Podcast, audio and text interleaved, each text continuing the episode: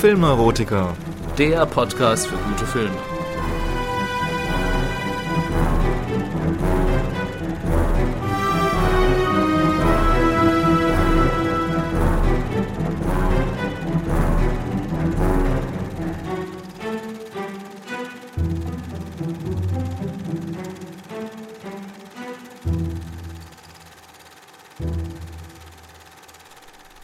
Ja, herzlich willkommen zu einer neuen Folge von Die Filmneurotiker. Wie immer beginne ich zunächst mal mit den News und ähm, ja, das ist eine ähm, traurige Nachricht aus Cineastensicht. Ähm, und zwar ist vor zwei Wochen im Alter von 70 Jahren der große deutsche Filmemacher Helmut Dietl verstorben. Und ähm, ja, ich würde daher gerne ähm, diesen News-Teil erstmal nutzen, einen kleinen Nachruf auf diesen großartigen Regisseur eben ähm, euch vorzubringen. Dietl hatte Zeit seines Lebens ein ähm, besonderes Verhältnis zu seiner Heimatstadt München und das hat sich auch in seinem künstlerischen Schaffen immer wieder gespiegelt. Seine erste Vorabendserie war 1974 die Münchner Geschichten, in denen er die Münchner Gesellschaft unter die Lupe nahm. Ende der 70er Jahre, als Dietl sich bereits einen Namen in der deutschen Film- und Fernsehlandschaft gemacht hatte, nahm er sich für vier Jahre eine Auszeit und ging in die USA, genauer gesagt nach Los Angeles. Und ironischerweise war es auch genau in dieser Zeit, als er aus Heimweh eine seiner bekanntesten Figuren erschuf, nämlich den Monaco Franze. Zurück in Deutschland drehte er dann die gleichnamige Serie für die ARD. Die wurde dann auch einer seiner großen Erfolge, also war Zeit seines Lebens sowohl im Fernsehen als auch im Kino sehr erfolgreich. Ähm, es folgte dann die nicht minder erfolgreiche Serie Kir Royal, in der es um das Leben ähm, eines Klatschreporters und das Lebensgefühl der 60er und 70er Jahre ging. Erst nach diesen Fernseherfolgen traute sich Dietl, der Zeit seines Lebens auch als Perfektionist galt, dann auch ans Kino. Sein erster Kinofilm Stonk, eine Satire über die Hitler-Tagebücher, erschien 1992 und äh, war nicht nur beim Publikum sehr beliebt, sondern erhielt auch zahlreiche Preise, inklusive einer Oscar-Nominierung. Sein nächster Film, Rossini, handelte dann wieder ähm, von der Münchner Schickeria und zählt ebenfalls zu seinen großen Erfolgen. Ja, das Besondere an Dietls Filmen und Serien ist, dass er bei seinen Helden äh, immer den Blick auf ihre allzu menschlichen Schwächen richtet. Und das stets ohne Spott, dafür aber mit viel Liebe und Genauigkeit. Und dies ist es, was seine Figuren so lebensecht, sympathisch und unsterblich macht. Dietls letzter Film Zettel mit äh, Michael Bulli-Herbig in der Hauptrolle kam 2012 in die Kinos. Er sollte in Anlehnung an Key Royal ein Porträt der Berliner Republik sein die 10 Millionen Euro teure Produktion fiel bei Kritikern und Zuschauern leider sang- und klanglos durch und äh, dieser Flop hat Dietl auch persönlich sehr getroffen.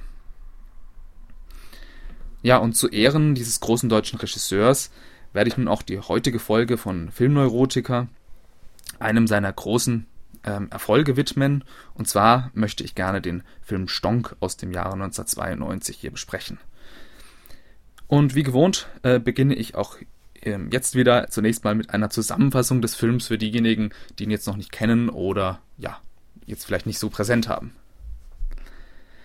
Stonk beginnt im Mai 1945, kurz vor Kriegsende.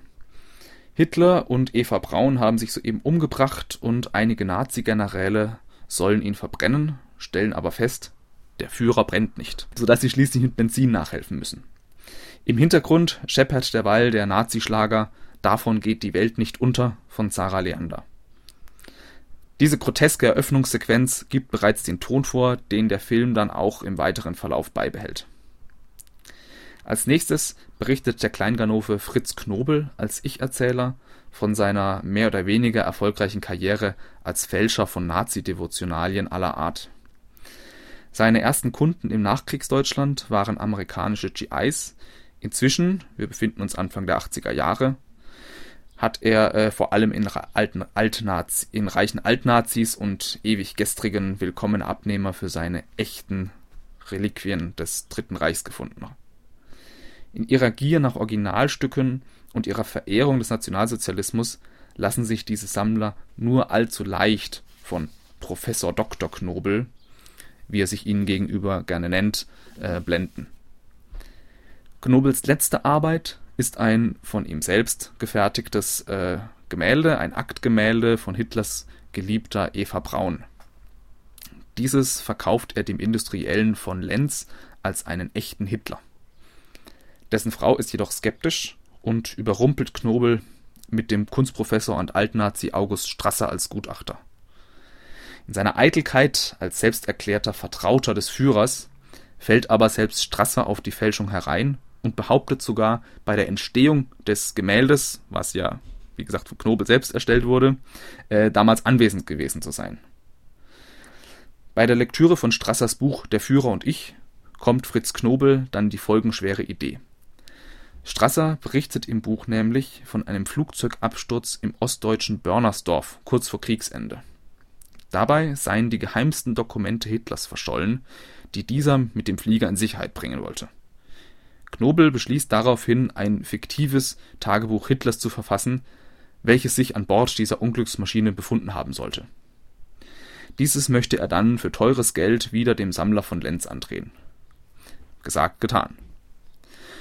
Von Lenz ist von diesem weiteren Fund derart begeistert, dass er daraus äh, auf seiner alljährlichen Feier zu Ehren von Hitlers Geburtstag auf seiner Burg vorlesen möchte.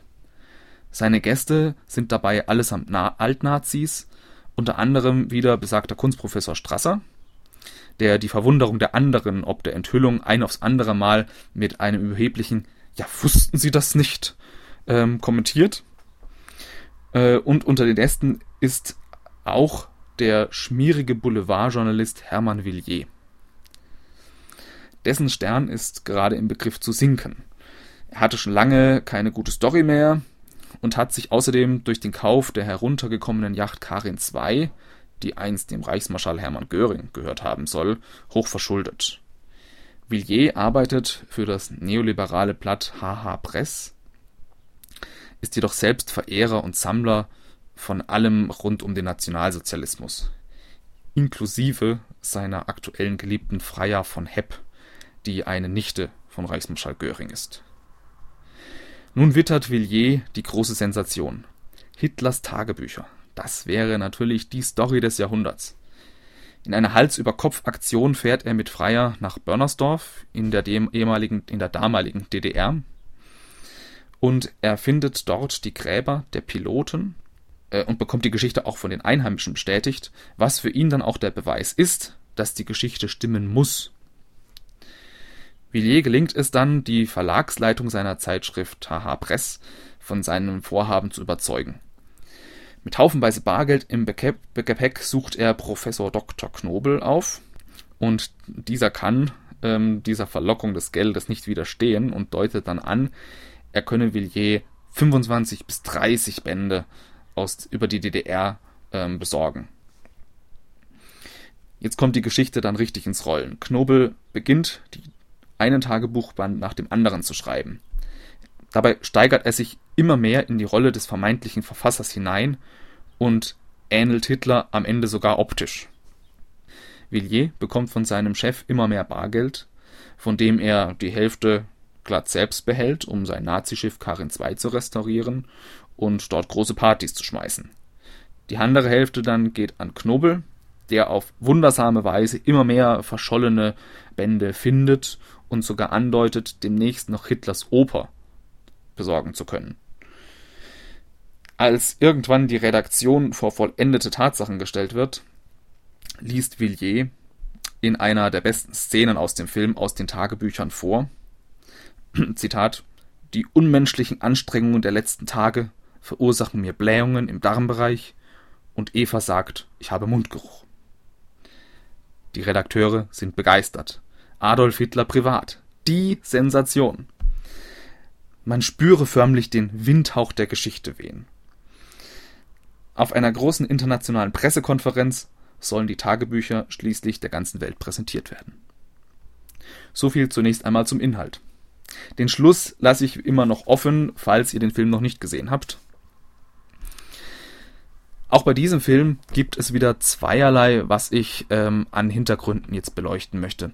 Einerseits, was die Entstehung des Films selbst angeht und andererseits, was es mit den echten gefälschten Hitler-Tagebüchern auf sich hat. Beginnen wir mit der wahren Geschichte hinter Stonk, denn ohne diese hätte es auch diesen Film nicht gegeben. Zwar ist Stonk eindeutig eine Satire und die Charaktere wirken absichtlich, oftmals bis ins Lächerliche überzeichnet, aber das Erschreckende ist eben, dass Dittl gar nicht ähm, so sehr von den wahren Geschehnissen Anfang der 80er Jahre abweicht. Der echte Sensationsreporter hieß nicht Hermann Villiers, sondern Gerd Heidemann und der echte Fälscher hieß Konrad Kujau statt Fritz Knobel. Doch ansonsten ähm, stimmt der Hergang weitgehend überein. Heidemann hatte sich tatsächlich Hermann Görings alte Yacht Karin II gekauft und er hatte tatsächlich eine Affäre mit Görings Tochter. Im Film ist es Görings Nichte. Wie im Film fährt Heidemann, nachdem er von den verschollenen Tagebüchern hört, mit einem eingeweihten Kollegen in die DDR und äh, findet in Börnersdorf die Gräber der verunglückten Piloten. Damit sieht er seine äh, Story bestätigt, denn von dem ominösen Flug mit Geheimdokumenten Hitlers liest Heidemann in einem Buch von Hitlers Pilot. Wie im Film umgeht Heidemann auch in der Wirklichkeit die Redaktion seiner Zeitschrift, in Wirklichkeit der Stern, ähm, und er weiht nur die Verlagsleitung ein. Redaktion wird übergangen. Es wird ein Sonderkonto für ihn eingerichtet und Heidemann erhält zwischen 85.000 und 200.000 D-Mark für jeden Tagebuchband, den er besorgen kann. Am Ende sind es sage und schreibe 60 Bände. Heidemann erhält das Geld stets in bar und bringt es zum Fälscher Kujau, der sich ihm als ähm, Herr Fischer ausgibt. Jedoch nicht, ohne sich, wie auch im Film, einen ordentlichen Anteil selbst beiseite zu legen. Selbst der Schriftenvergleich, der die Echtheit der Tagebele Tagebücher belegen soll, hat so stattgefunden. Mehrere Schriftexperten bestätigten damals dem Stern die Echtheit des Schriftbildes Hitlers. Allerdings nur, weil sich unter den Vergleichsschriften ebenfalls Fälschungen Kujaus befanden. Das wird im Film karikiert, indem Fritz Knobel auf die Schnelle ein Schriftstück Hitlers aufsetzt, in dem dieser angeblich die Erfindung des Volkswagens befiehlt. Als die Sternredaktion schließlich eingeweiht wird, wird dort unter anderem wie im Film darüber diskutiert, weshalb nicht AH für Adolf Hitler auf dem Einband steht, sondern FH. Und wie ein ehemaliges Redaktionsmitglied später in einem Interview bestätigte, ging es bei den echten Spekulationen darüber sogar noch viel absurder zu als im Film. Selbst der Höhepunkt des Films, die internationale Pressekonferenz, hat es tatsächlich so gegeben. Der Stern, der mehrere Millionen Euro äh, oder damals noch D-Mark für die äh, Beschaffung der Hitler-Tagebücher investiert hatte, wollte diese natürlich möglichst gewinnbringend international vermarkten. Und die Zitate auf dieser Pressekonferenz, zum Beispiel von heute an müssen weite Teile der deutschen Geschichte neu geschrieben werden, sind tatsächlich reale Sternzitate. Bereits einen Tag nach der Pressekonferenz vom 25. April 1983 begann das Kartenhaus jedoch in sich zusammenzufallen. Erste Experten äußerten Zweifel und eine Analyse des Bundeskriminalamts ergab dann auch am 6. Mai 83 Gewissheit, die Hitler-Tagebücher waren eine Fälschung.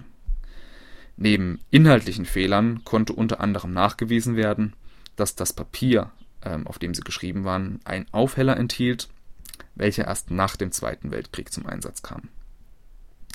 Sowohl Heidemann als auch Kujau wurden wegen Betruges angeklagt und zu mehrjährigen Haftstrafen verurteilt. Und die Geschichte gilt heute als einer der größten Skandale des Journalismus. Ja, wie ihr an dieser Schilderung der Ereignisse schon seht, schrie das Ganze förmlich nach einer Verfilmung. Und es ist wirklich ein Glücksfall, dass es schließlich Helmut Dietl war, der sich fast zehn Jahre nach dem Skandal der Sache annahm. Er konnte dafür einen illustren Cast aufstellen. Die Hauptrollen spielen Götz George als Sensationsreporter Hermann Villiers und Uwe Ochsenknecht als, Fre als Fälscher Fritz Knobel. Beide sind darin auch absolut überzeugend. Vor allem Uwe Ochsenknecht ist mir sehr positiv aufgefallen. Ich muss zugeben, ich halte ihn normalerweise für ähm, schauspielerisch ähm, etwas überschätzt. Die meisten seiner Filme bestreitet er meiner Meinung nach äh, mit einem einzigen Gesichtsausdruck. Ähm, bei Stonk geht er jedoch völlig in der Rolle des Lebenskünstlers und Fälschers Fritz Knobel auf, der im Film neben seiner Frau auch noch eine Geliebte hat. Äh, und diese wird von Veronika Ferres dargestellt, welche zu jener Zeit interessanterweise auch mit Regisseur Dietl liiert war. Man kann auch sagen, dass Dietl es war, der äh, Ferres erst ähm, durch seine Filme wirklich bekannt gemacht hat. Weitere bekannte Schauspieler sind Christine Hörbiger als äh, Nichte Görings, Harald Junke als eingeweihter Kollege Villiers und Ulrich Mühe als Verlagsleiter bei HH Press. Apropos HH Press. Ursprünglich ähm, hieß die Zeitschrift im Film Express Magazin. Dagegen klagte jedoch die in Köln und äh, Düsseldorf erscheinende Boulevardzeitschrift Express. Dietl, der den Film bereits gedreht hatte, war nun gezwungen, die entsprechenden Szenen umzuändern. Dabei bediente man sich, wohlgemerkt 1991, äh, der Computertechnik. Die entsprechenden Sequenzen wurden digital retuschiert. Das war damals noch ein absolutes Novum. Äh, und in Hollywood gab es erst äh, zwei Jahre später im Film The Crow einen ähnlichen Fall. Bei Stonk ähm, setzt Helmut Dietl bewusst filmische und musikalische Stilmittel ein, um die Wirkung der Satire zu verstärken. Die musikalische Gestaltung übernahm dabei der Liedermacher Konstantin Wecker. Dieser ähm, setzte ausschließlich Nazi-Musik, wenn man so will, ein, also einerseits Schlager von Sarah Leander oder Linien Harveys Das gibt's nur einmal. Andererseits Auszüge aus Opern von Richard Wagner, der ja bekanntlich Hitlers Lieblingskomponist war. Die Art und Weise, wie diese Stücke jedoch bewusst absurden, mit bewusst absurden oder lächerlichen Szenen verbunden werden, karikiert ihre ursprünglich propagandistische Absicht. Ähnlich geht Dietl mit den filmischen Stilmitteln um. Hier orientiert er sich in einigen Szenen bewusst an den Propagandafilmen der Nationalsozialisten wie Triumph des Willens oder Olympia von Leni Riefenstahl. So zum Beispiel beim Fackelzug der Altnazis ähm, zur Burg des Industriellen von Lenz. In den Nazifilmen sollten Fackelzüge immer die Volksgemeinschaft beschwören. Sie wurden feierlich zelebriert und es wurden Hakenkreuze äh, und Hakenkreuzfahnen dabei getragen. In Stonk dagegen regnet es und die Beteiligten tragen Regenschirme statt Fahnen. Damit zieht der Regisseur dieses ganze Pathos der Nazis bewusst durch den Kakao. Einen ähnlichen Effekt erzielt er, wenn er Aufnahmen der Hauptprotagonisten aus der Froschperspektive verwendet. Die Nazis taten dies immer, um äh, ihre Akteure heroischer wirken zu lassen. Dietl setzt diese Perspektive bewusst dann ein, wenn sich einer seiner Schauspieler gerade äußerst ungeschickt und lächerlich verhalten hat. Zumeist Götz George alias Hermann Villiers. Auch hier findet wieder eine Dekonstruktion der Nazi-Propaganda statt. Überhaupt macht der Film äh, sich immer wieder über die verkappte Verehrung der Nazis in der Bundesrepublik Deutschland lustig. Stellvertretend für die vielen alten Nazis, die im Nachkriegsdeutschland Karriere machten, jedoch insgeheim dem Dritten Reich nachtrauern, steht der schwäbische Nähmaschinenfabrikant und Nazisammler von Lenz da. Aber auch Villiers und auf dem Höhepunkt der Euphorie selbst die Redaktion von HH Press verfallen allzu leicht in Begeisterung darüber, ein echtes Hitlerrelikt in Händen zu halten. Der Filmtitel Stonk ist übrigens auch selbst ein Filmzitat. Er ist eine Anspielung auf die Fantasiesprache Kramelott, welche von Charlie Chaplin alias Anton Hinkel im Film Der große Diktator von 1940 verwendet wird. Diktator Hinkel verwendet dabei in seiner Rede immer wieder das Wort Stonk. Mit dem Filmtitel verneigt sich Dietl damit also auch vor Charlie Chaplin und dessen großartigen Film Der große Diktator, welchen man als äh, erste Nazi-Parodie überhaupt bezeichnen kann. Ja, warum solltet ihr euch diesen Film jetzt ansehen? Ähm, Helmut Dietl hat es in seinen Filmen immer wieder verstanden, ähm, die deutschen Befindlichkeiten pointiert zu porträtieren und aufs Korn zu nehmen. Ähm, in Stonk zeigt er, wie leicht auch heutzutage noch äh, nicht nur ewig gestrige, sondern eben auch scheinbar liberal-demokratische Journalisten sich von Nazi-Prunk und Nazi-Propaganda blenden und verführen lassen. Sie verlieren darin jegliche journalistische Kritik und Distanz und sind wie im Rausch vor Begeisterung über ihren Jahrhundertfund. Damit ist Stonk vor allem eine ähm, herrlich bissige Satire auf den sensationsgierigen Boulevardjournalismus. Diese wirkt umso mehr, wenn man weiß, dass es sich größtenteils tatsächlich so zugetragen hat. Die Komik des Films ist absolut mitreißend und wird von Dietl mit Hilfe der überzeichneten Hauptfiguren und der entsprechenden filmischen Mittel auch bewusst verstärkt.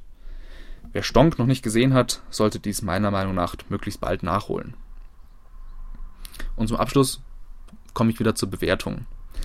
Ähm, als kleiner Vergleich, die bei der International Movie Database haben 2080 Personen eine Stimme für Stonk abgegeben und kamen dabei auf eine Wertung von 7,5 von 10 Punkten. Ich würde den Film ein bisschen besser bewerten und zwar mit sehr guten 8,5 Punkten. Ja, das war es auch schon wieder mit die Filmneurotiker für heute. Die nächste Folge gibt es dann wieder in zwei Wochen. Ich wünsche euch bis dahin viel Spaß beim Filme gucken. Wenn ihr Fragen, Feedback und Anregungen habt, könnt ihr wie gewohnt mir gerne schreiben an filmneurotiker.gmx.de oder ihr besucht einfach die Facebook-Seite Die Filmneurotiker und kommentiert dort. Ja, dann bis zum nächsten Mal.